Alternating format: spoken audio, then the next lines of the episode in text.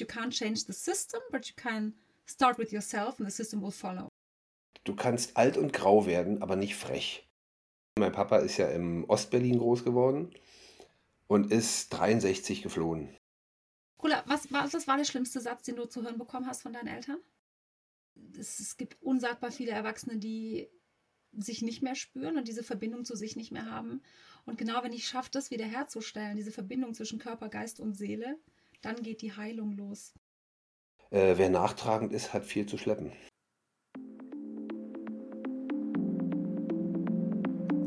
Family Flow, der Podcast. Der Podcast für Eltern, die mehr aus ihrem und aus dem Leben ihrer Kinder machen wollen. Es ist immer wieder spannend, auf welchem Wege man dem einen oder anderen Menschen über den Weg läuft. Ähnlich lustig war es bei der Liuta. Ich muss echt noch diesen Namen üben. Liuta Dienst, ich freue mich unheimlich, äh, dass wir uns inzwischen zum zweiten Mal sehen und das jedes Mal mal lustig ist, äh, was natürlich auch daran liegt, wie ähnlich wir uns sind. Wir sind beide ähm, als Hörer draußen, wissen alle, dass ich dem Human Design ähm, zugeneigt bin, dass es auch ein Teil meines Programms ist. Und wir sind beide äh, so extreme Scanner-Typen, wir sind beide manifestierende Generatoren, also haben Energie in allem, was uns gut tut, wo wir uns wiederfinden, was wir lieben. Und genauso wie ich die Musik liebe und nicht nur für mich singe, sondern auch gerne mal äh, einen zum Besten gebe, äh, hat Liota gesagt, sie würde vielleicht oder wäre vielleicht auch mal bei einer Sängerin geworden. Finde ich total klasse, dass wir uns in so vielen Punkten berühren. Dein Werdegang beruflich vor allen Dingen ist allerdings ein ganz anderer. Meine Ansätze sind ja auch viel, dass ich in Studien lese und viel Psychologie ähm, im ja, weitesten Sinne konsumiere. Ähm, du hast angefangen als Ernährungsberaterin und hast gemerkt, da muss einfach mal mehr kommen und inzwischen bist du Hypnotherapeutin, Psychologie hast du in Form von Heilpraktiker, Heilpraktiker Psychologie, da musst du mir gleich mal ein bisschen mehr erzählen. Auf jeden Fall nochmal zur Wiederholung, ich bin mega froh, dass du hier bist. Hallo Jutta. Hallo Cola, vielen Dank für die Einladung. Ich freue mich, dass ich da sein darf. Ja, auf jeden Fall. Also ich lache gern und das machen wir schon jedes Mal, wenn wir uns sehen. Das finde ich immer klasse. Ähm, was ich direkt mal reingehen wollte, was ich ja gerade eben angedeutet habe, du hast als Ernährungsberaterin irgendwo deinen Weg in die Selbstständigkeit gefunden und dann gemerkt, da, da steckt noch tiefer was. Äh, erklär mal genauer. Ja, genau. Also ursprünglich war ich mal im Bereich Informatik tätig und habe Informatik gemacht, war Netzwerkadmin und habe solche ganz, äh, ganz andere Dinge gemacht. Dann bin ich irgendwann ausgestiegen, äh, habe Kinder bekommen, dann hatte ich ein Ladengeschäft und dann kam irgendwo so ein Punkt in meinem Leben, wo ich dachte, so, und habe echt gespürt, da ist noch was, was auf mich wartet, da muss noch was anderes her. Und dachte aber erst, es geht für mich so Richtung Mediendesign oder so. Und ich habe mit ganz vielen Freunden gesprochen. Ich bin wirklich sehr gut vernetzt und habe großen Freundeskreis und alle haben gesagt, bist du denn bekloppt? Ey, Leo, du musst was mit Ernährung machen. Und ich so, hä, echt jetzt? Wie kommt ihr denn alle drauf? Das haben wirklich alle gesagt. Also auch mein Mann, wir saßen irgendwie, wir haben in der Ruhe gesprochen, wir sind schon sehr lang zusammen, habe ich gesagt, okay, weißt du, es geht so nicht mehr für mich. Ich brauche, da, da ist noch was, da wartet was auf mich. Ich spüre das ganz stark, aber ich weiß noch nicht so richtig. Und dann sagt er, Leo, du musst Ernährungsberatung machen. Und als es dann alle gesagt haben, habe ich gedacht, ja, stimmt, weil sie alle meinten, du redest die ganze Zeit über Ernährung, du hast Bücher über Bücher über Bücher mit dem Thema und beschäftigst dich und so. Und ähm, ja, dann habe ich relativ lang gesucht, um das Richtige zu finden für mich, weil ich wollte mich nicht dem, der Deutschen Gesellschaft für Ernährung unterwerfen. Da war mir schon lange klar, das ist nicht mein Weg. Ich suche einen holistischen Weg. Ich suche einen ganzheitlichen Weg. Es reicht mir nicht, wenn jemand kommt und sagt, hier, ich habe das und das Symptom, dass wir da drauf drücken und sagen, jetzt drücken wir es wieder rein. Ne? Und ähm, habe wirklich eine Weile gebraucht, so einen holistischen Weg zu finden. Habe den dann auch gefunden. Habe das dann auch gemacht, habe die Abschlussprüfung gemacht, habe eine Praxis eröffnet und habe nach den ersten paar Patienten gedacht, ja, Halleluja, okay, das reicht nicht. Es reicht nicht, äh, über Ernährung zu sprechen. Es reicht auch nicht, holistisch über Ernährung zu sprechen. Da sitzt das Problem oft ganz woanders, nämlich im Kopf. Na? Und ähm, habe dann wirklich nach super kurzer Zeit, also alle dachten, wow, hat sie überhaupt schon eine eigene Praxis? Und da war ich schon beim nächsten Thema und habe die Praxis weitergemacht und sofort den Heilpraktiker für Psychotherapie begonnen weil das einfach für mich so klar war, da, da muss noch mehr sein. Also ich habe nochmal so einen ganz kurzen Abzeig über MBSR genommen, wo ich dachte, ja, vielleicht ist es das, dass ich besser helfen kann, also Mindful-Based Stress Reduction nach John Kabat-Zinn. Und habe dann aber auch gespürt, das reicht mir auch nicht. Ist mega geil, habe da dieses Acht-Wochen-Programm durchlaufen, total cool, aber das war es dann auch noch nicht. Und heute arbeite ich tatsächlich, würde ich sagen, 95 Prozent psychotherapeutisch in meiner Praxis. Und dieses ganze Wissen über Automolekularmedizin, über Ernährung und dieses ganze Drumherum, das macht es jetzt wirklich holistisch. Weil wenn ich heute einen Patient habe, der ähm, ein Problem hat mit der Psyche, dann behandle ich den auch immer im Bereich Ernährung und orthomolekular. Das ist, da passt also der Satz, äh, abnehmen beginnt im Kopf noch intensiver, als es allgemein gemeint ist, oder? Ja, oder du bist, was du isst.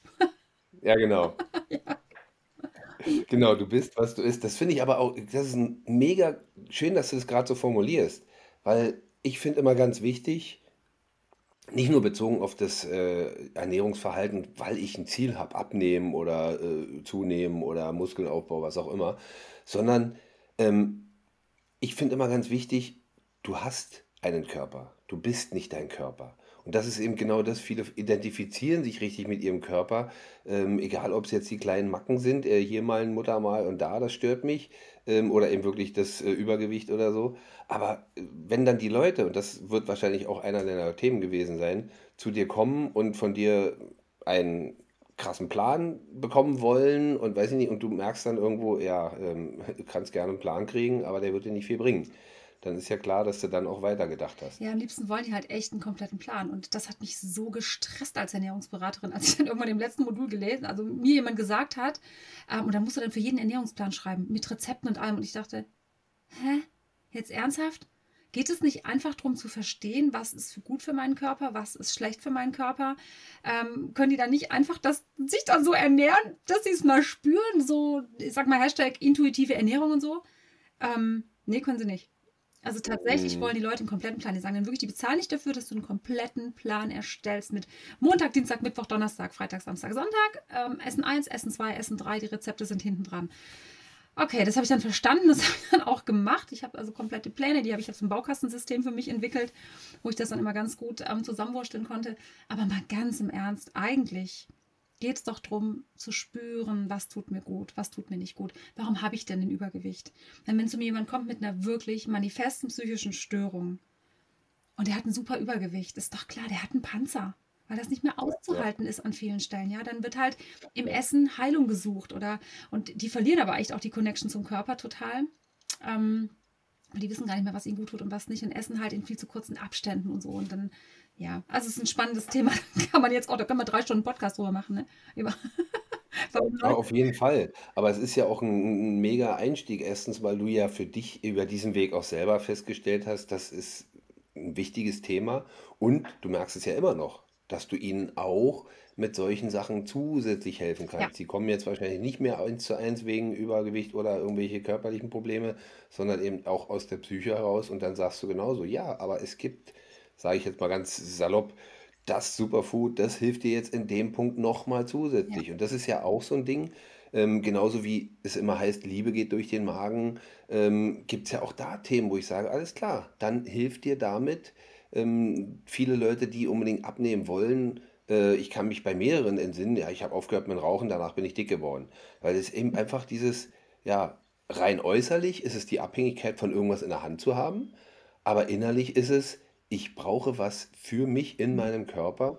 Und ähm, deswegen ja auch dieser, dieser Vergleich oder dieser Querverweis hier zum Thema Liebe. Liebe geht durch den Magen. Der eine nimmt extrem ab, wenn er krass verliebt ist, der andere nimmt extrem zu. Also das sind so viele, und wenn, wer nicht spätestens da die Verbindung zur Psyche herstellt, ähm, ja, den muss man halt wirklich dann drauf schubsen. Und, und was ja, ja, es geht noch weiter. Also es geht tatsächlich auch so weit, dass ähm, wenn du jemand hast, zum Beispiel mit einer Depression, ja, dass auch das eine Verbindung mit dem Essen oft hat und mit einem Mangel an Nährstoffen. Das sollte man nicht glauben. Sollte man nicht glauben. Angststörungen, Panikstörungen, ähm, Depressionen sind so ein ganz klassisches Beispiel. Da kannst du richtig was machen.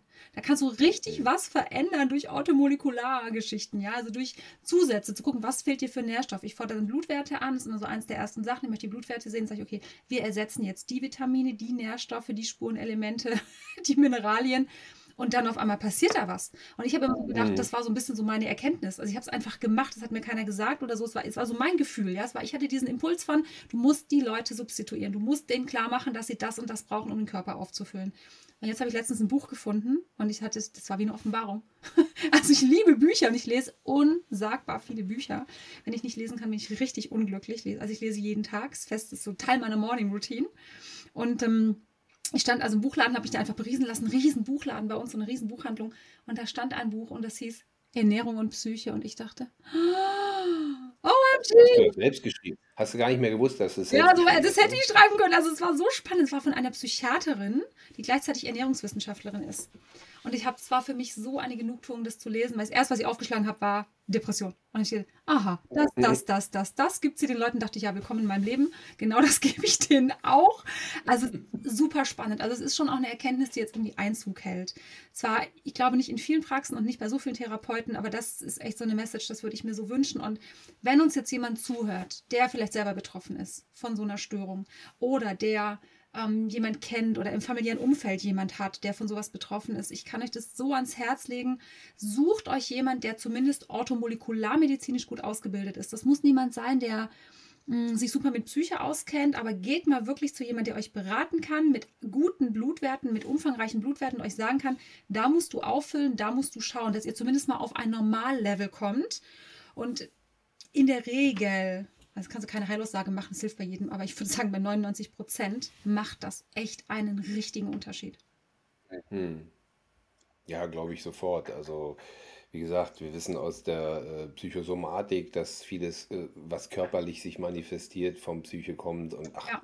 das ist, es ist halt einfach ein komplettes System. Genau. Ich kann nicht das eine vom anderen trennen. Mhm. Und das haben auch, äh, im Latein gibt es ja diesen schönen Satz, den habe ich früher mal geliebt mens sana in corpore sano. Ja.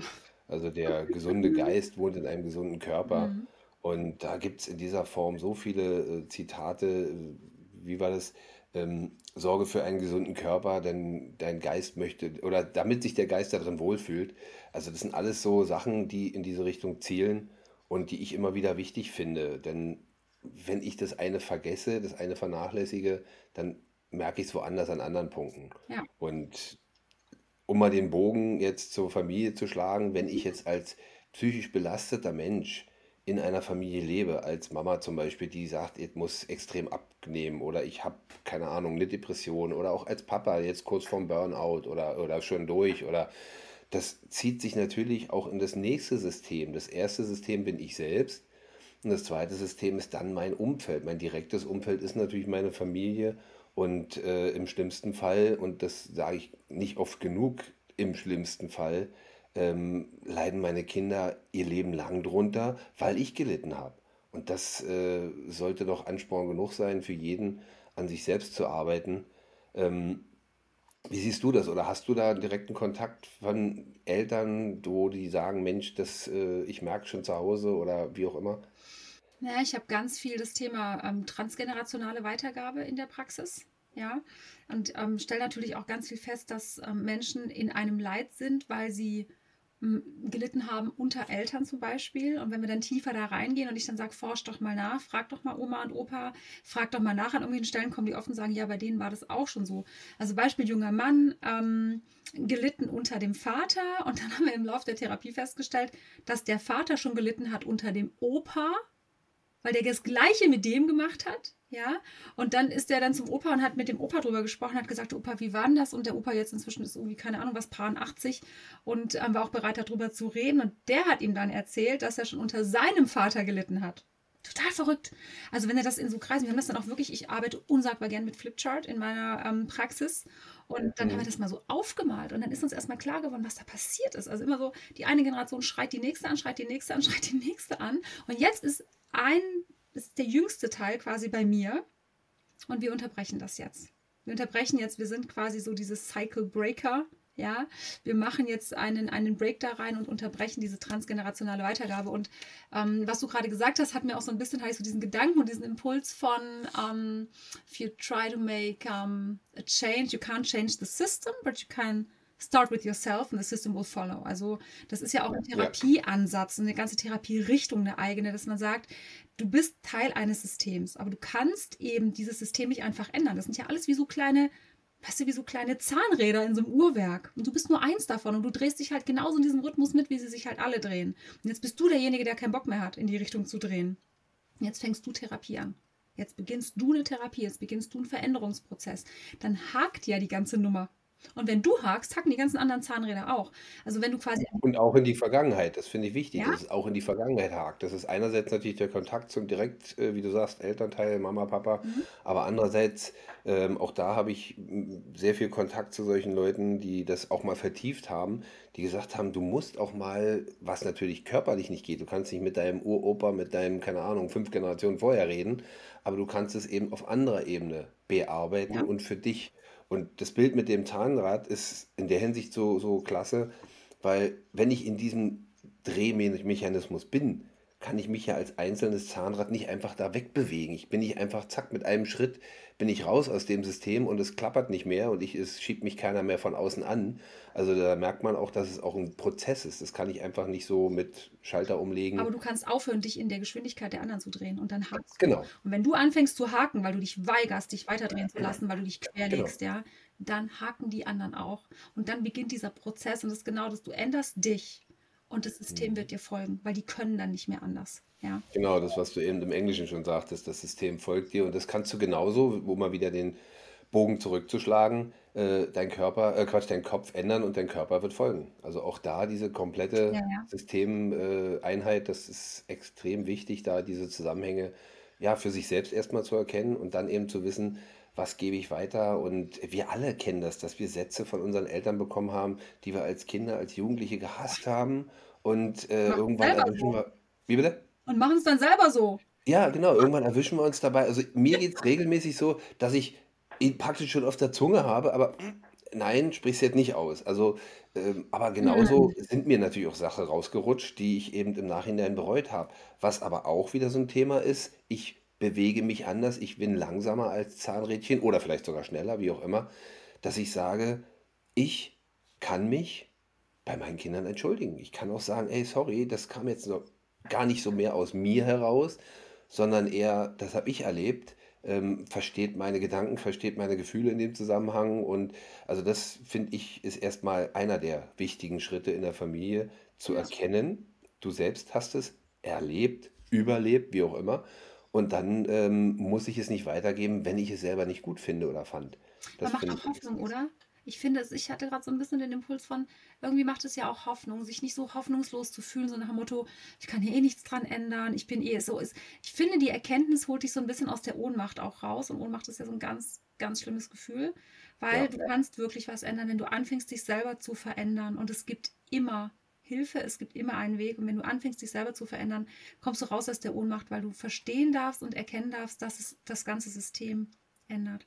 Kula, was, was, was war der schlimmste Satz, den du zu hören bekommen hast von deinen Eltern?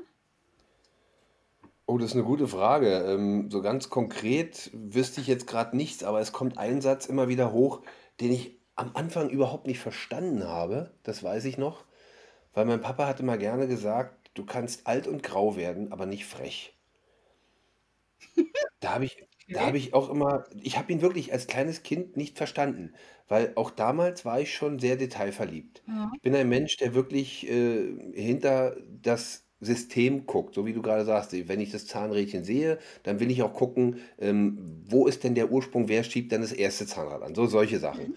Und in dem Zusammenhang hat für mich alt und grau werden und frech werden null zusammengepasst. Ich so, was will der von mir? Ich will nicht frech werden, okay, kann ich nachvollziehen aber warum darf ich alt und grau werden? So, weißt du, so. Mhm. Ähm, und ich habe wirklich, ich weiß nicht, wie alt ich da war, 17, 18, ich, keine Ahnung, ähm, habe ich mal meine Mutter gefragt, was meint der damit eigentlich? Ja. Und ich habe es ja bis dahin schon oft genug gehört, weil ich war ein sehr freches Kind. okay. aber, aber ja, da, da, merkst du immer so, äh, das hatte jahrelang in mir gearbeitet. Und äh, dann habe ich meine Mutter mal gefragt und die hat mir dann einfach nur bestätigt, das gehört nicht zusammen. Es hat nichts miteinander zu tun. Es geht einfach nur darum, ähm, du darfst wachsen, leben, machen, tun, äh, aber eben nicht frech mir gegenüber sein. Also das einfach so als abstraktes äh, Gegenüberstellen, nenne ich es jetzt mal. Und das sind Sachen, die ich jetzt immer noch, also ich habe es nie angewendet, nie selber, weder bei meinem großen Sohn noch jetzt bei den beiden Kleinen. Aber das sind Sachen, äh, ja, ich möchte auch nicht, dass jemand frech zu mir wird. Aber es hat nichts damit zu tun, dass ich es meinen Kindern, sondern das ist ein ganz allgemeines. Ähm, und ich habe ja auch in der, im Podcast eine Folge gemacht über Grenzen und Grenzen setzen. Und da geht es ja um mich und um meine Grenzen. Und nicht um irgendwas Gesellschaftliches wie, das macht man nicht oder so, sondern eben wirklich, wenn ich nicht möchte, dass mir jemand frech kommt, äh, dann ist das meine Grenze. Ja. Und wenn jemand anders sagt, na, das ist ja noch nicht frech, das ist ja noch okay, dann ist das seine Grenze, ist auch in Ordnung. Ja, ist auch Also subjektiv. von daher, ist, was sagst du? Ist ja subjektiv auch. Ja, na klar, sehr individuell, ganz logisch. Und auch, da sind wir wieder bei dem, was eben transgenerativ vorgelebt wurde. Und ich weiß aus, aus Studien, dass es irgendwie äh, sieben Generationen sind, die wir weitergeben. Aber ähm, ich weiß aus anderen Fällen, ich habe mit einer Person gesprochen, die wirklich so eine Rückführung gemacht hat ähm, und sich selbst, äh, beziehungsweise in ihrer Generation, vor ihren Generationen, ähm, etwas gelöst hat, aufgelöst hat, was irgendwie zu den Kreuzrittern zurückzuführen ist. Und das sind weit mehr als sieben Generationen. Also ich würde da nicht sagen sieben Generationen. Es wird mit Sicherheit immer ein bisschen schwächer, ganz klar.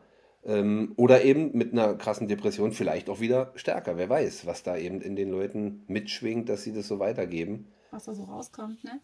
Also mein Schlimmster war, was mein Vater immer gesagt hat, eins kannst du gerade mal lernen, Versprechen und Halten ist zweierlei. Boah, den Okay. musst du dir mal reinziehen. Versprechen und Halten ist zweierlei. Das heißt, du kriegst was versprochen, wenn du XY machst, dann kriegst du so und so. Dann machst du das, kommst hin und sagst, hey, ich habe es gemacht, kann ich jetzt X und XY haben? Und dann sagt er, nö, Versprechen und Halten ist zweierlei, das kannst du gerade mal lernen. Nee. Ja, weil er das selber erfahren hat. Also er musste irgendwie ganz, da musste dich dann, ihr seht den Cola jetzt gerade nicht, aber der muss sich gerade mal strecken, weil das war jetzt echt schlechte Energie. Der streckt sich gerade auf dem Stuhl. Ja, und das hat er irgendwie erlebt, weil er, also mein Vater ist nicht bei seinen Eltern aufgewachsen, sondern zum Teil bei seinen Großeltern, also noch mal eine Generation zurück. Und dann hieß es irgendwie, Opa, ich will, oh, weiß ich nicht, 50 Pfennig fürs Kino. Mhm. Und dann hat der Opa gesagt, wenn du den, den Acker umgräbst, dann kriegst du das. Und dann hat mein äh, Vater, ich weiß es nicht, drei, vier, fünf, sechs, sieben Tage diesen Acker umgegraben wie ein Bekloppter. Und als er fertig war, ist er ganz stolz zum Opa und hat gesagt, so, ich habe den Acker umgegraben, jetzt hätte ich gerne die 50 Pfennig, ich möchte ins Kino. Und dann hat der Opa gesagt, ja, eins kannst du mal lernen, versprechen und halten ist zweierlei. Hat ihm das Geld nicht gegeben. So. Und das hat bei meinem Vater dermaßen gesessen, dass er meinte, das kann er mit mir gerade auch mal machen. Und er hat das auch mit mir gemacht tatsächlich. Er hat noch ein paar andere Dinge mit mir veranstaltet, aber okay, es ist jetzt hier nicht das Thema heute. Und tatsächlich habe ich mich selber dabei erwischt, wie ich das manchmal gedacht habe. Das ist ja wirklich so Worst Case. Ich meine wirklich, Ja. jemand macht sowas krasses mit dir, das kannst du ja kaum aushalten, das zerbricht dir ja das Herz, ja. Und dann denkst du selber in irgendwelchen Situationen, ich habe es Gott sei Dank nie ausgesprochen, ich habe es auch nie mit meinen Kindern gemacht, aber es ist schon krass, ey, das sitzt so tief in uns drin. Weißt du, das ist wie so, ein- wenn du so, einer, so einem Tier so ein Brandzeichen aufdrückst, so, pfuh, das ist da so drauf. Das, Das ist auch ein, so auch ein einfach so. schönes Bild, weil ähm, gerade so Tiere Brandzeichen oder irgendein Tier chippen oder machen oder tun, äh, da heißt es ja immer, das tut dem Tier nicht weh. Äh, Entschuldige, wenn ich da irgendwie ein Brandzeichen kriege oder irgendeinen Ja. Clip. Wir merken ja schon, wie, wie es beim, beim Ohrstechen ist. Es ist zwar nicht jetzt dieser Megaschmerz, aber es ist eine kleine Einwendung, klar. Einsetzen ins System. Also, ja. aber ich musste gerade, also erstmal muss ich mich bedanken, dass du gerade ein bisschen äh, erzählt hast, weil ich musste echt gerade mit meinen Tränen kämpfen. Ähm, so eine Sätze habe ich zwar nie bekommen und ähm, da war mein Papa auch absolut straight. Äh, wenn er jemand was versprochen hat, hat er es auch gehalten. Und ähm, da konnte ich auch wirklich mega drauf zählen. Ähm, ich will es jetzt nicht vertiefen, aber nur so ein Beispiel. Mein Papa ist ja im Ostberlin groß geworden und ist 63 geflohen. Und zwar, und das habe ich auch auf, ich habe gerade wieder komplett Gänsehaut. Ich habe das auch auf seinem äh, 60. Geburtstag damals als Rede formuliert. Ähm, er hat nämlich ein paar Wochen vorher einem Freund von ihm, der im Westberlin gewohnt hat, versprochen, ich komme zu deinem Geburtstag. Und damals war es ja noch so ein bisschen offen, dass manchmal konntest du rüber, manchmal nicht und wie auch immer. Und er ist halt ein paar Tage bevor er zu diesem Geburtstag gegangen ist, geflohen und war bei seinem Geburtstag. Also das war so das einer der größten Versprechen, die er dann auch wirklich gehalten hat.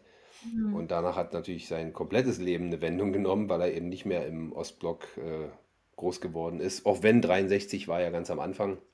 Aber trotzdem, äh, krasse Entscheidung und hat dazu gestanden. Und äh, das nehme ich auch komplett mit. Äh, wenn ich jemandem was verspreche, dann bin ich auch immer da. Das ist echt so ein Ding. Auch so wichtig mit Kindern, weißt du? Dass wenn du einem Kind was versprichst, dass du es hältst, weil das ist auch so eine Form von Stabilität und, und ja. Berechenbarkeit. Und Eltern müssen doch einfach auch berechenbar sein. Es ist so schlimm, wenn Eltern unberechenbar sind, wenn du was versprichst und es nicht hältst. Ich meine, ehrlich mal, was ist das? Was gibt das denn dem Kind mit? Was ist denn das für eine, was ist das für eine, für eine Message, die du da dem Kind mitgibst? Ja, oder, sicher, oder eben diese Unberechenbarkeit in, in Form von Spontanität, das ist ja in Ordnung. Also wenn ich dann auch mal flexibel im Gedenken, äh, im Gedanken bin und in meinem was auch immer handeln, aber nicht bei Dingen, die ich jemand verspreche. Also das, ähm, mhm. und da wollte ich eben auch nochmal gerade drauf hinaus, ähm, das ist ein, ein, also was ja auch in der Gesellschaft, nimm wir es mal so, wenn ich jemand sage, so, du arbeitest bei mir und kriegst dann Summe X und hinterher wird an der Summe rumgefeilt oder, oder kriegst du gar nichts, also das geht auch einfach mal gar nicht. Das ist ein Vorleben, äh, sorry, wollen wir gar nicht drüber nachdenken. Ähm, auch da wissen wir ja aus der Psychologie, wie es mit dem Verhalten ist von irgendwelchen Belohnungen. Wenn ich, äh, und das war bei mir oft der Fall, ähm, Liebe ja, aber äh, das gesamte Leben war so ein Stück an Bedingungen geknüpft. Also ich merkte auch bei meinem Papa gerade, dass viele Dinge ähm, und auch die Zuwendung hingen immer an Bedingungen. Deswegen hatte ich auch bei mir extreme Probleme, mich selbst bedingungslos anzunehmen. Also ich habe mich angenommen und ich habe das wirklich ähm, eher bewusst gemacht. Ich muss mich jetzt annehmen, wie so ein Zwang. Aber ich habe gemerkt, es ging nicht. Da hat irgendwas drin äh, blockiert. Und das war genau dieses Bedingungslose, weil ich habe mich gut angenommen, aber immer wenn ich irgendwas gemacht habe, keine Ahnung, einen Marathon zu Ende gemacht habe, oh super, habe ich mich gut gefühlt oder sportlich irgendwie oder auch beruflich, aber ich habe vieles immer im Außen bestätigen müssen. Und das war natürlich ein ganz krasses Thema. Wenn ich das ähm, weitergebe, dann habe ich da null dieses Zahnrädchen gestoppt, sondern äh, einfach nur, ja, die Liebe sind an Bedingungen geknüpft und, und das ist einer der Hauptthemen, ähm, auch bei meiner Frau und, und den Kindern, die wir extrem äh, rausgenommen haben. Ähm, meine Frau hat mir zum Beispiel in der Anfangszeit, ich glaube, wir waren schon so anderthalb Jahre fast zusammen, ähm, hat sie mir auch mal gesagt, sie kann sich nicht bewusst daran erinnern, dass ihre Mutter sie mal in den Arm genommen hat. Und hm, das sind so Sachen, wo ich sage, also da bin ich damals schon zusammengezuckt. Mhm. Und andersrum, wir haben so eine Kuschelkinder, die sind, es gibt eigentlich fast keinen Morgen, wenn die aufstehen, äh, dass die nicht kurz zu uns ins Bett kommen zum Kuscheln, weil wir es eben denen auch, weil wir es wollen, weil wir es auch wirklich immer, und bei meiner Frau war es ein extremes, wirklich 180 Grad, ich will das nicht, ich will meine Kinder in den Arm nehmen und machen. Und genau das ist eben das, wo du sagst, nee, das Zahnrad, da sind jetzt echt die Dinger rund geworden und ich greife mich, äh, werde null mehr geschoben. Aber trotzdem sind natürlich Themen da. Das ist, ist gar nicht so ungewöhnlich, ne? Also höre ich öfters. Hast du dich denn, als du Kind warst, oder würdest du heute sagen, du hast dich mal bedingungslos geliebt gefühlt in deiner Kindheit? Definitiv nein. Definitiv nein. Also ich weiß, meine Mutter war da herzlicher, aber ähm, auch meine Mutter hatte ihre, ihre Themen. Ähm, nur mal als Beispiel, sie ist eine von 13 Kindern gewesen damals äh, auf dem Land in Norddeutschland. Ähm, und von diesen 13 Kindern war sie eine von zwei Mädels. Und Mädels waren sowohl von der Mutter als auch vom Vater äh, absolute Menschen zweiter Klasse. Die wurden also relativ früh, hatten die auch einen kleinen Hof, wurden die relativ früh richtig so arbeiten und machen und tun. Du musst tun, musst machen und, äh, und, und dann ist auch, was so ein bisschen bezeichnet ist, meine Mutter auf so eine äh, Mädchenschule gekommen, wo sie eben so Hauswirtschafterin lernen sollte, wollte, wie auch immer und gemacht hat. Also alles genau in diese Richtung gedrängt. Ähm, und das ist total spannend, dass sie das auch ein Stück weit durchbrochen hat. Also sie ist definitiv liebevoller mit uns umgegangen, als sie es selbst erlebt hat. ähm, aber eben auch viel an Bedingungen geknüpft. Bedingungen jetzt nicht in so krassen Form, äh, du musst erst was tun, dann nehme ich dich in den Arm, so nicht. Aber ähm, da war immer noch, nimm mal als Beispiel, sie nimmt dich in den Arm und dann so, ich will nicht sagen direkt im Anschluss, aber so, ähm, ja, und jetzt musst du das noch machen. Weißt du, äh, jetzt, keine Ahnung, machst noch deine Hausaufgaben oder irgendwie so, dass immer noch irgendwas, so kannst du es eher bezeichnen, auch wenn ich jetzt kein konkretes Beispiel gerade habe. Und deswegen hatte ich nie das Gefühl, wirklich für mich als Mensch und bedingungslos geliebt zu werden. Krass, ne? Und ich habe ja, weiß ich definitiv, ähm, auch ein extremes Problem gehabt, mich selbst kennenzulernen. Ich habe äh, ein extrem schlechtes Selbstgefühl damals gar nicht gehabt, auch jetzt erst so ein Stück weit. Ich bin immer noch dran am Arbeiten. Also ganz wichtiges Thema, dass äh, ich da auch aus dem Außenleben ins innere Leben gekommen bin. Das ist aber immer noch ein Weg. Das ist übrigens total äh, interessant, was du da beschreibst, weil ein bisschen äh, verhältst du dich nach Lehrbuch. Das ist total interessant. Es gibt so diese verschiedenen Typen, ähm, die da so zugeordnet werden, nach dem, was man eben erlebt. Und nicht bedingungslos geliebt zu werden, ist eben auch so ein bisschen so eine Art Entwicklungstrauma, Bindungstrauma. Auf jeden Fall. Ähm, das du in der Kindheit dann eben mitbekommen hast. Und daraus entwickeln sich zwei verschiedene Typen. Und ähm, dann verhält man sich eben genauso, wie du das verhältst. Dann gehst du dann total ins Außen. Ja, so, so gehst du total ins Außen. Die manche, also ein Typ geht dann total ins Innen und der andere geht dann total ins Außen. Gesund ist beides nicht wirklich. Es sind nur Mechanismen, das auszuhalten, weil wenn du anerkennen würdest, dass das Elternhaus in diesem Bereich dysfunktional ist, ja, nämlich dir nicht diese bedingungslose Liebe gibt, das ist ja dysfunktional auf eine Art. Das kannst du als Kind dir nicht eingestehen, weil sonst würdest du sterben. Das, das geht nicht, weil die sind ja dafür da, genau das zu tun, genau dir diese bedingungslose Liebe zu geben, dich zu versorgen. Dein Überleben hängt davon ab. Also Richtig. Also gehst du eher auf die Seite, dass du sagst, mit mir stimmt irgendwie hier was nicht. Weil dich selber hast du in der Hand, dich selber kannst du verändern, glaubst du zumindest. Aber die Eltern kannst du ja nicht verändern, denkst du. Und deswegen kommt es genau dazu, dass du dann total ins Außen gehst, dass du diese, ähm, diese Verbindung zu dir selber einfach nicht hast, dass du irgendwie nicht mehr, und das ist ein ganz wichtiges Wort, dieses Verbundenheitsgefühl einfach dann nicht mehr so spürst und nicht mehr so wahrnimmst. Ah, das ist so spannend, Cola. Da können wir, das ist ähm, Vagus, also das, das geht jetzt, wo wir jetzt, wir bewegen uns jetzt gerade in Richtung der Polyvagaltheorie, Sympathikus, Parasympathikus, Vagusnerv. Wer sich damit mehr beschäftigen will und das jetzt gerade hört, der, dem sei geraten, das ähm, Buch von Gopal Norbert Klein zu lesen. Warte mal, ich glaube, das heißt ähm, der Vagusnerv als Chance zur Traumaheilung oder so. Warte, ich sag's euch direkt gleich. So. Genau, werden wir auf jeden Fall auch in die Shownotes packen. Gut, ja. dass du das erwähnst. Der Vagus-Schlüssel zur Traumaheilung von Gopal Norbert Klein, wer sich damit beschäftigen möchte. Das ist ein Wahnsinnsthema, um ähm, Bindungstraumata, Entwicklungstraumata anzugehen und auch mal dich selber zu erkennen. Also es, es ist für dich bestimmt spannend, das zu lesen, weil da wirst du dich selber ein bisschen auch drin, äh, drin finden und lesen.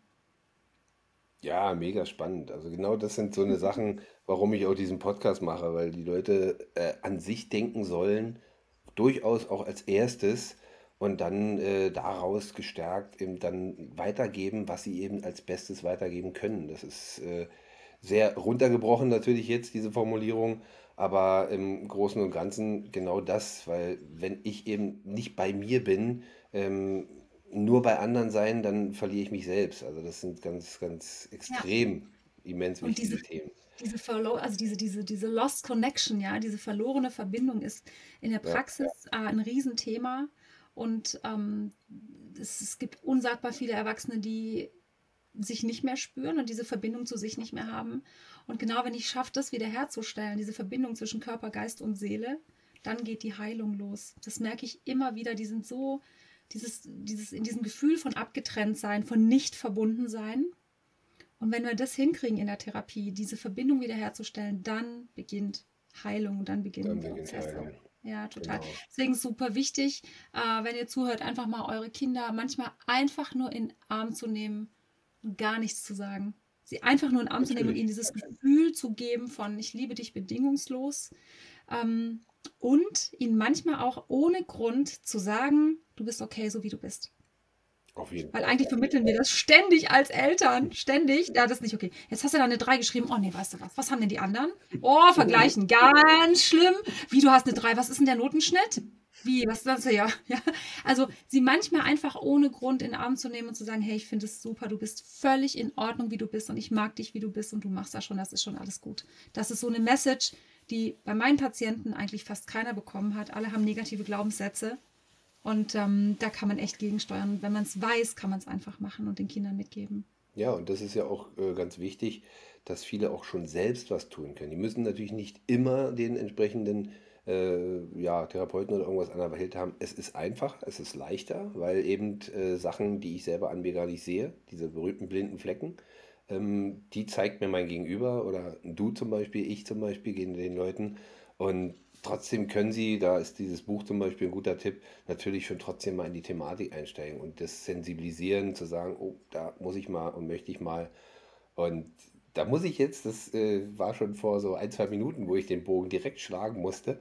Ich habe ja, ähm, das wissen ja auch alle, die hier zuhören, so einen kleinen Fragebogen, den die Leute mal ausfüllen dürfen, die bei mir hier mit ins Gespräch kommen. Und auf meine, eine meiner Lieblingsfragen, da gibt es die lustigsten Antworten, ob du denkst, dass du eine gute Mutter bist. Und da hast du geschrieben, mal so, mal so. Das ist total genial, wenn ich das so äh, jetzt auf das die ganze letzte halbe Stunde zurückziehe. Ähm, einfach aus eigenem Mund. Was meinst du damit?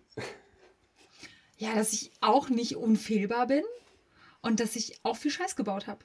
Ich habe tatsächlich auch Dinge mit meinen Kindern gemacht, wo ich heute drüber heulen könnte, ja, wo ich denke, hey, konntest du so bekloppt sein, das zu machen, ja?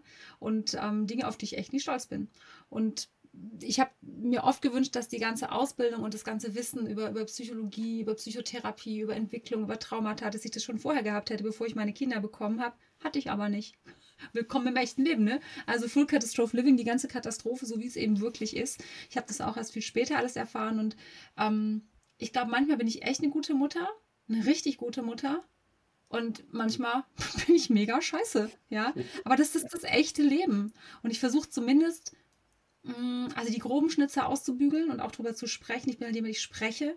Das ist auch so ein, also ich glaube, wenn du mir eine Sache, wenn du mich fragen würdest, was ist so dein wichtigster Tipp, den du mitgeben würdest zum Thema Familie und Kinder, würde ich sagen, sprecht miteinander, sprecht über eure Gefühle, ähm, gewöhnt euch das an, dass man Gefühle ausdrücken darf, soll, fast schon muss, dass auch unangenehme Gefühle und schambehaftete Gefühle ähm, nicht unausgesprochen bleiben dürfen, weil die machen echten Schaden die, die wüten innen drin.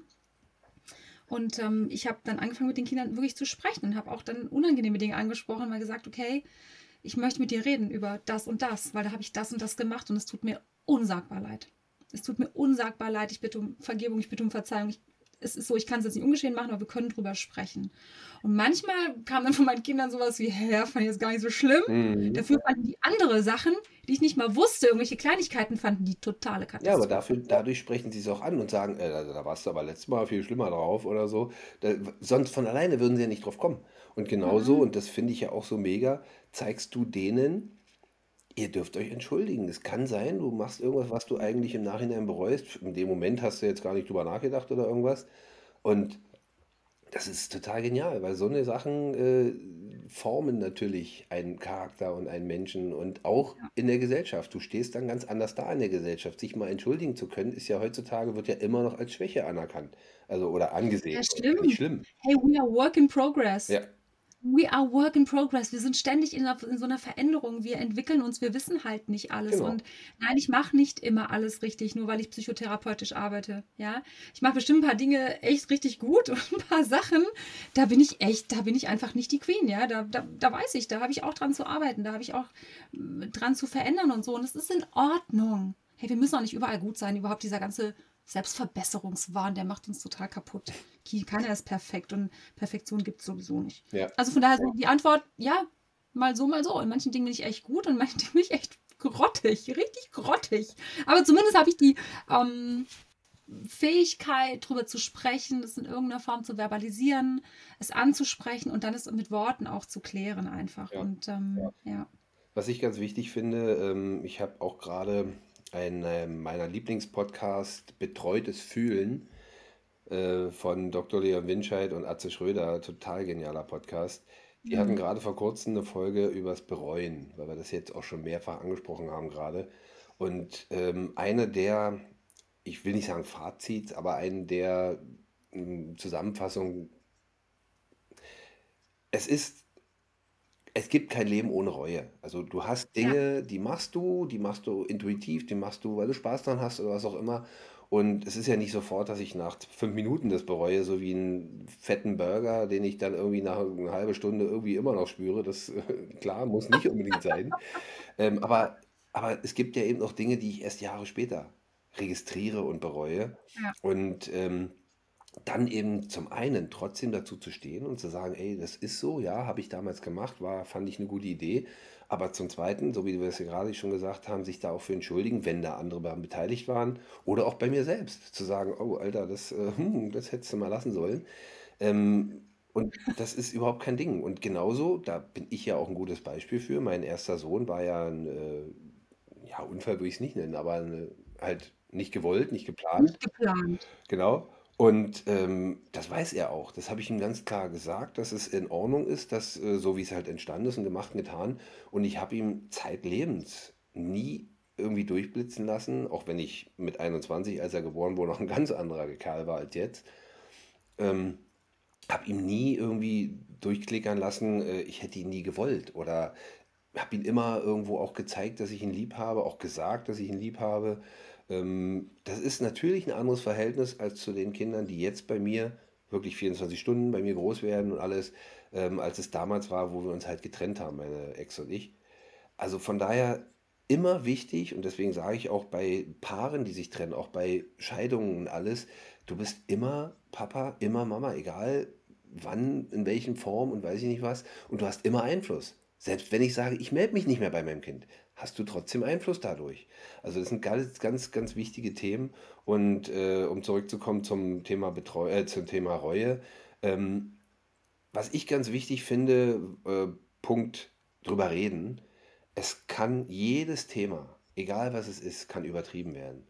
Und in dem Moment, wo ich ähm, jede Sekunde, so nach dem Motto, ich muss immer mit dir reden, ich muss jedes alles, ich muss meine Gefühle dir immer jedes Mal offenbaren und machen. Und äh, da, da denken früher oder später deine Kinder auch, na sag mal, hackt's bei ihr, was ist mit der? Also will sie alles von sich auf uns abladen oder äh, weißt du so? Also von daher ist es immer gut zu reden, immer gut äh, klar zu kommunizieren, also nicht nur reden.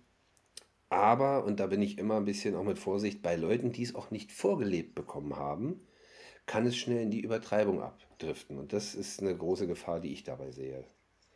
Ja, eigentlich trifft es mehr so in das, in die Untertreibung. Also ich, wenn ich so, wenn ich so drüber nachdenke, so was ich erlebe mit Patienten in den Familien und so, ist eher so, dass eigentlich wird überhaupt nicht geredet, weißt du? Wir erzählen uns Geschichten, wir erzählen uns, was wir tun, wir erzählen keine Ahnung was. Aber reden, ist das, meine Tochter als Deep Talk, meine Tochter, die wird jetzt dann 16, sagt, oh Mama, wir hatten so krassen Deep Talk bis mir das mal klar geworden ist, was die meint. So ganz verrückt. Ja, die kann gut über Gefühle reden. Ja, schön. Das ist so eine Riesenstärke, dass die wirklich, die kann das richtig ausdrücken. Die kann ihre Gefühle ausdrücken und alles. Also, dann machen die Deep Talk. Süß. Aber die meisten Menschen haben das Problem, sie haben niemand zum Reden. Und sie, und also wirklich nur Äußerlichkeiten. Was gibt es zu essen? Wir haben so und so, so und so. Aber hey, ähm, sowas wie mh, in meinem Körper spüre ich gerade mh, Schmerz im Nacken. Und ähm, ich habe das Gefühl von, ich bin eigentlich gerade ganz entspannt und ich habe so den Impuls von, es gefällt mir mit dem Cola zu reden, ich bin super gerne im Podcast zu Gast. Hm? Weißt du, was ich meine? Ja, auf jeden Fall. Ganz ehrlich, und es sind auch unangenehme Dinge. Also Dinge, die du selber so im Kopf so wegschiebst. So bist mit irgendjemand und denkst, boah, in Wirklichkeit habe ich so gar keinen Bock jetzt auf den. Ey, was soll ich denn mit dem? Und jetzt muss ich hier trotzdem irgendwie sitzen und lächeln. Da auch mal ehrlich zu sagen, du weißt, ich habe gerade so ganz ehrlich das Gefühl, das ist hier nichts mit uns. Das ist total krass, auf eine nette Art zu formulieren, aber dir selber tut das richtig gut, wenn du mal raushaust, was da echt gerade ist. Und das kriegen wir versagt, das kriegen wir verboten, das kriegen wir aberzogen. Und das sind, passt ja auch wieder zu einem uralten Satz, ehrlich wert am längsten. Denn in dem Moment, wo ich jemandem ganz klar sage, ey, es haut nicht hin, es macht überhaupt keinen Sinn mit uns, äh, wenn es nur irgendein Gespräch ist zum Beispiel, ähm, dann kann niemand dir auf der gegenüberliegenden Seite vorwerfen, du machst den Leuten was vor. Also das ist genau das, was ja eben oft passiert, dass die Leute so, ähm, also ich, ist ja auch so ein bisschen, vor allen Dingen im englischen Sprachigen, englischsprachigen Raum USA, so vor allen Dingen, how are you? Das ist so, äh, wie guten Morgen. Weißt du? Äh, das, die wollen gar nicht wissen, wie es dir wirklich geht. Stimmt. Aber, Die wollen es gar nicht aber wissen. es wird gefragt. So, und wenn du dann, das ist ja noch schlimmer, wenn du dann anfängst, weil das geht dir gerade schlecht, und du fängst dann an zu erzählen, dann siehst du schon, wie sie mit Augen rollen und, oh, na toll, das habe ich jetzt ja selbst heraufbeschworen, so nach dem Motto. Also ganz ehrlich, ich frage nur, wenn es mich interessiert. Genau. Also ich frage nur, wenn es mich interessiert. Letztens ist mir das passiert, weißt du was, da bin ich im Supermarkt und dann äh, kam jemand raus, ein Nachbar, ein bisschen weiter entfernt und ähm, ich habe den ewig nicht mehr gesehen, ewig. Und der kommt da raus und sagt, Mensch, hey, so und so, dich ja lange nicht mehr gesehen, wie geht's dir denn? Oh. Ja, sagt er, weißt du, ganz ehrlich, mir geht's nicht gut. Ich bin seit zwei Tagen raus aus der Klinik. Ich habe versucht, mir das Leben zu nehmen, weil ich habe so und so, dann bin ich, da habe ich das und das gemacht, mir das Leben zu nehmen. Und ich dachte, Geister, die ich rief. Krass. Und dann stand ich da eine Stunde und habe dann irgendwie gesprochen. Aber ich, ja, also ich, manchmal, wenn Leute mich so fragen, hey Leo, äh, schön, wie geht's dir denn? Dann frage ich manchmal, ganz ehrlich, hast du es jetzt gesagt, weil du es gesagt hast, oder willst du es wirklich wissen? Genau. Ich frage das dann wirklich, ich bin da total, ich bin dann echt unangenehm. Also ich weiß, das macht bei manchen so ganz große Unlustgefühle, wenn ich so unsagbar unangenehm ehrlich bin, sage ich, ist in Ordnung, ich sag's dir gerne, aber willst du es denn wirklich wissen? Und dann kommt schon manchmal so, äh, nee, was eigentlich wollte ich weiter. So, ja gut, okay, alles klar. Nee, ist alles gut, dann.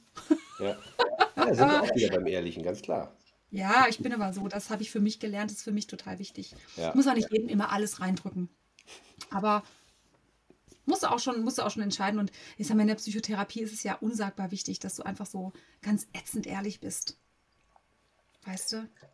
Es fällt mir jetzt gerade extrem schwer, den Bogen zu schlagen. Nicht, weil äh, ich den. Bitte? Wo willst du denn hin? Ja, genau. Ähm, äh, ich habe nämlich eine kleine Schlusskategorie, so nenne ich es jetzt mal. Ähm, zehn Fragen, die ich dir einfach so Okay. um die Ohren haue. Aha. Und äh, so möglichst kurz und knapp, was ja bei uns beiden schwierig ist. Aber eben halt einfach, ja, was dir dazu einfällt, äh, äh, raushauen. Und weil ich jetzt gerade sagte, es fällt mir schwer. Es fällt mir deswegen schwer, weil, äh, wie du schon sagst, wir könnten jetzt nicht stundenlang und wir haben ja schon mehrere Themen wirklich fast nur angerissen und trotzdem äh, könnten wir. Ja. Hast du Lust drauf? Na klar, hau raus. Fangen wir vorne an, logischerweise. Wie war denn die kleine Liuta so, das Kleinkind? Die kleine Liuta, ich glaube rotzefrech. Ich glaube wirklich rotzefrech, weil ich irgendwie nicht gelernt hatte, was ich sagen darf und was nicht. Und deswegen habe ich immer alles gesagt. Und da bin ich übelst mit angeeckt. Übelst. Und etwas später, wie war die Jugendliche? Ich dachte, dass ich eine ganz äh, extreme Pubertät gehabt hätte und dass ich, ähm, also, weißt du, so richtig pubertär und voll der Revoluzer und so. Und habe das letztens zu meiner Mutter gesagt und habe gesagt, ich war doch bestimmt super krass in der Pubertät. Und hat sie gesagt, nee, gar nicht. Da war ich ganz erstaunt. Ich gehöre tatsächlich zu den Menschen, die nicht übermäßig viele Erinnerungen an die Kindheit haben. Also ich habe es nicht ganz leicht gehabt, weil mein Vater ist ja, ein Narzisst, tatsächlich ein pathologischer Narzisst, der nur, also sein ganzes Universum und alles dreht sich um ihn selber. Ich dachte mir, er ist ähm, einfach ein bisschen egoistisch. Mhm. Dann kam ich auf egozentrisch, dann war ich bei egomanisch und dann ist mir irgendwann klar geworden, das ist noch viel mehr als das, das ist pathologisch. Also ich habe es echt nicht leicht gehabt, weil ich immer geliebt werden wollte und er mich nie lieben konnte. Also er hat mich nie geliebt, er wollte mich nie haben und er hat mir es immer und immer und immer gezeigt. Immer. Bei jeder Gelegenheit, die er hatte, hat er mir gezeigt, ich liebe dich nicht, ich wollte dich nicht. Er hat mir es auch mal gesagt, da war ich so 16 und wollte was von ihm haben. Ich wollte Geld und es gab Streit um das Geld. Und er hat mich irgendwann angeschrien und hat gesagt, weißt du was, ich wollte dich nie haben und ich gebe dir dieses Geld nicht und jetzt lass mich in Ruhe. Okay, wir hatten das geklärt. Ja, und deswegen, also ich habe es nicht immer ganz leicht gehabt. Ich habe Gott sei Dank eine Mama gehabt, die mich immer bedingungslos geliebt hat und alles für mich getan hat und alles gegeben hat, um diesen ganzen Scheiß, den er verbockt hat, irgendwie auszugleichen. Aber ja, und ich glaube, das ist auch so ein bisschen der Grund, warum ich gar nicht so viel Erinnerungen habe, weil er mir so oft das Herz gebrochen hat. Also wirklich das Herz gebrochen hat. Genau, verdrängt, ja. Ja, also Ja. ich habe das dann auch so ein bisschen von mir ab, Ja, auch da habe abgetrennt, weil manche Dinge kannst du nicht ertragen. Ja, auch das Ja. habe ich, äh, höre ich nicht zum ersten Mal, dass wirklich dann diese heftigen Sachen, die ja teilweise dann Jahrzehnte später einem jemand erzählt, äh, was, wirklich, war das so? Also ja, Mhm. kenne ich. Ja. Ähm, womit du ja so ein Stück weit die nächste Frage schon vorweggenommen hast, gab es je eine Situation, in der du deine Eltern gehasst hast? Ja. Tatsächlich. Also meine Mutter nicht. Tatsächlich, da hatte ich das nie. Mit meiner Mama, mit meinem Vater, ja. Hm. Ich habe den Ja, so. alleine diesen Satz äh, von wegen, ich wollte dich nie und warum willst du, soll ich dir jetzt noch Geld geben? Also das, pf, ja, Ja, das das ist schon geil. äh, Mhm. ich weiß gar nicht, ob in so einer Situation Hass das richtige Wort ist. Da ist wahrscheinlich in der Sekunde, Sekunde sicherlich, aber da ist wahrscheinlich eher äh, tief getroffen, tief, boah, Mehr Verachtung. Ja, ja, oder auch so, ja, genau, Absolute Verachtung. ja, Und umso älter ich halt wurde, umso mehr habe ich verstanden, was da passiert. Und hm, ich finde, man ist halt irgendwann in seinem Leben auch ähm, zu alt, um sich ständig drauf rauszureden, dass man ja selber so viel Scheiß erlebt hat, als man Kind war. Ich finde, du musst irgendwann in deinem Leben selber die Verantwortung für das übernehmen. Du musst den Cycle breaken, du musst, du kannst nicht immer nur sagen, ja, ich wurde schlecht behandelt in meiner Kindheit, was er zweifelsohne wurde, aber ist mir doch egal. hm. Das ist doch, also sorry, deswegen kannst du mich doch nicht so schlecht behandeln. Hat er aber gemacht. Hat Definitiv, genau. Das ist genau das, was wir vorhin sagten. Du bist das eigene Zahnrädchen und kannst selber Ja. entscheiden, ähm, ganz klar. Du kannst nicht immer sagen, hier, das, Ja. das, da kriege ich einen Vogel. Wenn die Leute dann auch in der Praxis und sagen, ja, aber mein Vater wurde ja auch so schlecht behandelt und bla bla bla, sag ich, ja, in Ordnung. Aber dann hätte er seinen Keller aufräumen dürfen. Hat er nicht gemacht. Und das Genau. ist seine Verantwortung. Es ist deine Verantwortung, deinen Keller aufzuräumen. Es ist deine Verantwortung, das nicht weiterzugeben an deine Kinder. Und das ist meinem Vater einfach in keinster Weise gelungen. Und vor allen Dingen, das ist ja auch ganz, ganz äh, bezeichnend gerade, den Keller aufzuräumen. Du hast deine eigene Basis, dein eigenes Fundament, das natürlich Einflüsse von dem Fundament und der Basis deiner Eltern damit einfließen, ganz klar. Aber du selber legst es fest. Das ist ungefähr so, und da sind wir schön mit dem Keller, was du gerade sagtest. Äh, meine Eltern leben in dem Haus und ich baue mir ein eigenes. Ähm, da mache ich doch in das Fundament nicht das Teile meines äh, Elternhauses rein. Ich, weißt du, und selbst wenn ich da bildlich gesprochen Steine von da nehme und reinbaue, heißt es doch nicht, dass es mental. Weißt du? Also das ist äh, Ja, krasses du hast ja viele Kartons, die du mitbringst beim Umzug, Cola. Ja, Auch in deinem Haus. Da sind viele Kartons. ja, auf jeden Fall. Und dann sind die halt, den räumst du die halt in den Keller. Und da ist halt ziemlich viel Dreck manchmal. Und das ist halt Aufgabe von Psychotherapie. Das ist für mich, äh, wir räumen den Keller auf. Ja, dieser berühmte Koffer, den jeder zu tragen hat, aber ich muss ihn ja nicht vom anderen mitnehmen. Ja, genau. Und da finde ich auch einen sehr, sehr schönen Satz. Und da zeigt sich eben auch, dass ich an mir arbeiten kann. Äh, wer nachtragend ist, hat viel zu schleppen. Oh, süß, den kenne ich noch nicht. Ach, danke. Ja, okay. Wer nachtragend ist, hat viel zu schleppen. Ja, okay. Nehme ich mal so mit, finde ich gut. Gehen wir weiter. Frage 4. Gab es je eine Situation, in der du eines deiner Kinder gehasst hast? Nein, nein, nein, nein, nein. Also ich bin schon auch mal sauer auf meine Kinder. Also das bin ich schon. Da gibt es auch schon mal Situationen, wo ich denke, boah, meine Güte, ja, ich bin echt mal sauer. Ich kann auch mal laut werden. Ist lange nicht mehr passiert, aber das kann schon auch mal passieren. Aber ich habe noch nie eine einzige Sekunde in meinem Leben eins meiner Kinder gehasst. Ich habe meine Kinder immer über alles geliebt. Schön. Vor allen Dingen bezogen auf die letzten beiden Fragen. Wie fühlst du dich gerade? Wie fühle ich mich gerade? So, es kommt sowas, jetzt, jetzt bin ich halt so, jetzt bin ich so ganz ehrlich, ne? Also ich habe tatsächlich so einen, so einen irgendwie verspannten Nacken, den ich gerade so wahrnehme. So in meinem Körper spüre ich diese Nackenverspannung. Ähm, ich fühle mich eigentlich ganz gut. Nee, ich fühle mich gut. Es ist in Ordnung, so der Zustand, den ich so wahrnehme. Und äh, als Impuls hatte ich so ein paar Mal Gedanken von, na, ob das wohl den Leuten gefällt, ob die wohl bis zum Ende zugehört haben, ob die Mehrwert jetzt mitnehmen konnten. Ähm, was ich, also ich hoffe, dass, dass es da Menschen da draußen sind, die Mehrwert von unserem Gespräch mitnehmen können. Das fühle ich gerade. Auf jeden Fall wären sie das, definitiv. Was ist Liebe für dich? Aber die bedingungslose Hingabe und, und, und Zuneigung zu einem anderen Menschen, das ist wie wenn du jemanden in den Arm nimmst und, und die Herzen öffnen sich und die Energie verbindet sich und fließt vom einen zum anderen. Das ist Liebe. Was ist Erziehung für dich? Äh, Wegbereitung. Wegbereitung. Erziehung bedeutet für mich nicht, immer nur Ja und Abend zu sagen und immer das zu machen, was die Kinder so gerne hätten. Erziehung bedeutet, ähm, den Kindern zu zeigen, wo Grenzen sind, bedeutet, ihnen den Weg zu bereiten in ihre Zukunft und sie darauf vorbereiten auf das Leben, auf die guten und auf die schlechten Seiten und ihnen ein starkes Rückgrat zu geben, mit dem sie sicher durchs Leben gehen können. Womit du schon ein Stück weit die nächste Frage vorwegnimmst. Was wünschst du deinen Kindern? Glücklich sein. Glücklich sein. Ist mir völlig egal, was die lernen, was die machen, was die im Leben, wo die hingehen, was die tun. Ich möchte nur eins für meine Kinder, dass sie glücklich sind. Was wünschst du dir selbst? Erfolg. ja, tatsächlich. Ähm, also ich wünsche mir erfolgreich zu sein, äh, im Sinn von meinen Patienten wirklich nachhaltig zu helfen, den Menschen, die bei mir Hilfe suchen, wirklich zu helfen, ihnen nachhaltig was mit auf den Weg zu geben. Und auch ich wünsche mir glücklich sein. Letzte Frage, wer ist der wichtigste Mensch in deinem Leben? Ja, mein Mann und meine Kinder, ne? Nicht du also, selbst? Ähm, ich bin auch total wichtig und ich falle da auch nicht hinten runter. Also, dass äh, ich für mich ganz wichtig bin und nach mir schaue und schon schaue, dass es mir gut geht und so, das ist für mich selbstverständlich.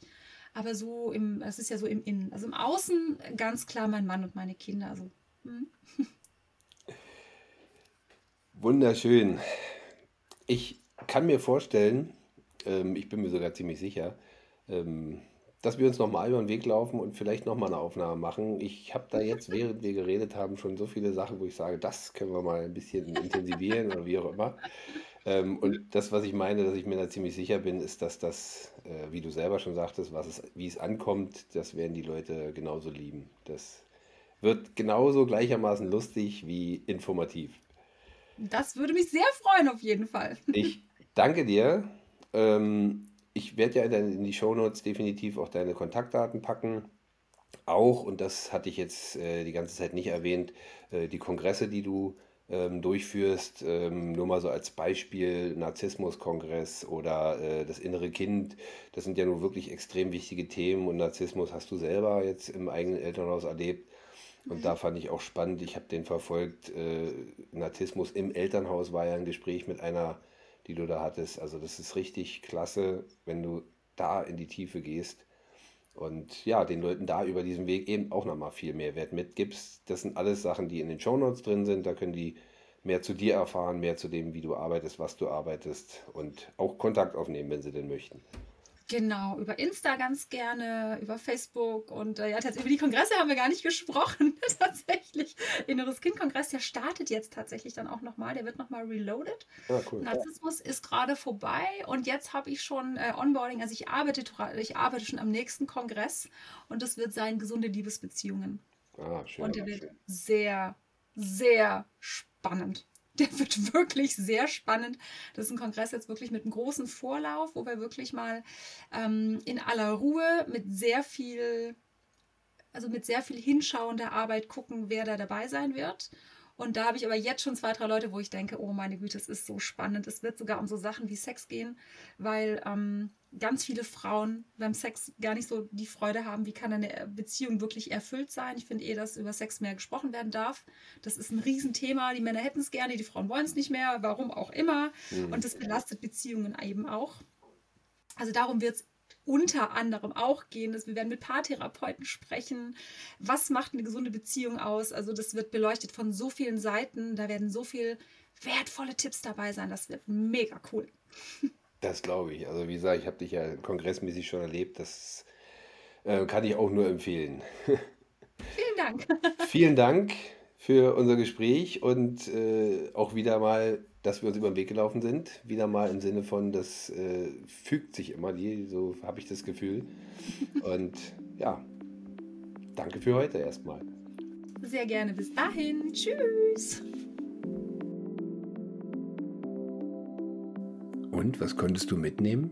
Liuta hat sie direkt gefragt. Sie hofft, dass du da draußen beim Zuhören einen Mehrwert bekommen hast, inspiriert wurdest. Vielleicht haben wir dich auch direkt angesprochen mit gewissen Themen. Vielleicht konntest du auch ein bisschen lachen. Denn ich finde es mit Liuta immer klasse, es macht immer Spaß, sich mit ihr zu unterhalten. Und trotzdem sind wir inhaltlich voll dabei. Liuta hat in ihrer Praxis ja auch einen ganzheitlichen Angriffspunkt, einen ganzheitlichen ja, Ansätze, die sie da nutzt, integriert die Ernährung, wie ich schon ganz am Anfang gesagt habe. Und selbst die ist ganzheitlich. Die ist nicht einfach nur hier ein Mineralstoff, da ein Vitamin oder das weglassen, da mehr, da weniger von. Mega. Wenn du magst, guck in die Show Notes, da sind ihre Kontaktdaten, wie schon erwähnt. Auch das Buch, was sie erwähnt hat, werde ich mit erwähnen, sodass du wirklich vollumfänglich informiert bist. Was haben wir denn nun nächste Woche? Nächste Woche stelle ich die Frage, was haben denn deine Eltern wirklich für dich getan? Da werde ich auch ein bisschen persönlicher, denn was haben denn meine Eltern für mich getan? Das soll nächste Woche ein bisschen im Vordergrund stehen und dich auch ein bisschen ansprechen, dich ein bisschen anpieksen.